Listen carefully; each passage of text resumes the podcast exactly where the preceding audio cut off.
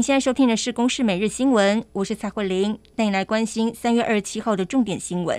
鸡蛋供需失衡的问题仍旧难解。今天则有高雄和屏东将近三十位早餐店的业者出面控诉蛋商和蛋农联合哄抬价格，连中北部的蛋商也南下抢蛋，因此呼吁政府要协助建立透明的合约机制，否则不排除串联全台业者拒买鸡蛋。而针对近期鸡蛋价格波动的问题，高雄的消保官则表示，在三月中旬稽查蛋商，目前没有查获到违法囤积的情势。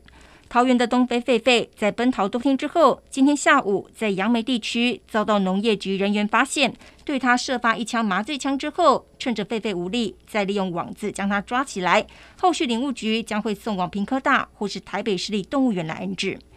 前总统马英九今天启程前往中国，在行前他发表谈话，谈到自己等了三十六年才有机会到中国访问，除了祭祖之外，也将率领台湾的大学生和中国交流，希望透过年轻人的互动，能够改善两岸的氛围。总统府则表示，马英九是前国家元首，期待中国政府给予合乎规定的安排，确保马英九此行的尊严。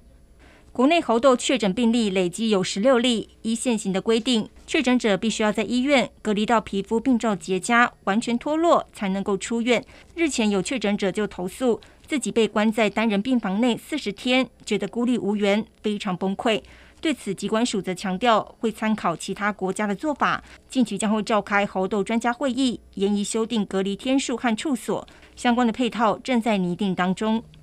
我国拳击选手林玉婷今年世锦赛以卫冕者身份挑战五十七公斤量级，获得了铜牌一面。不过呢，在颁奖典礼的时候，却突然被国际拳击总会通知遭到除名，原因是林玉婷在赛前性别生化指数异常，因此没收奖牌。中华民国拳击协会则表示，过去林玉婷并没有发生过赛前性别检测没有通过的情况，这一次一定会循管道来申诉。而我国另一位好手黄晓雯，则是在本届世锦赛的五十四公斤级比赛夺下金牌。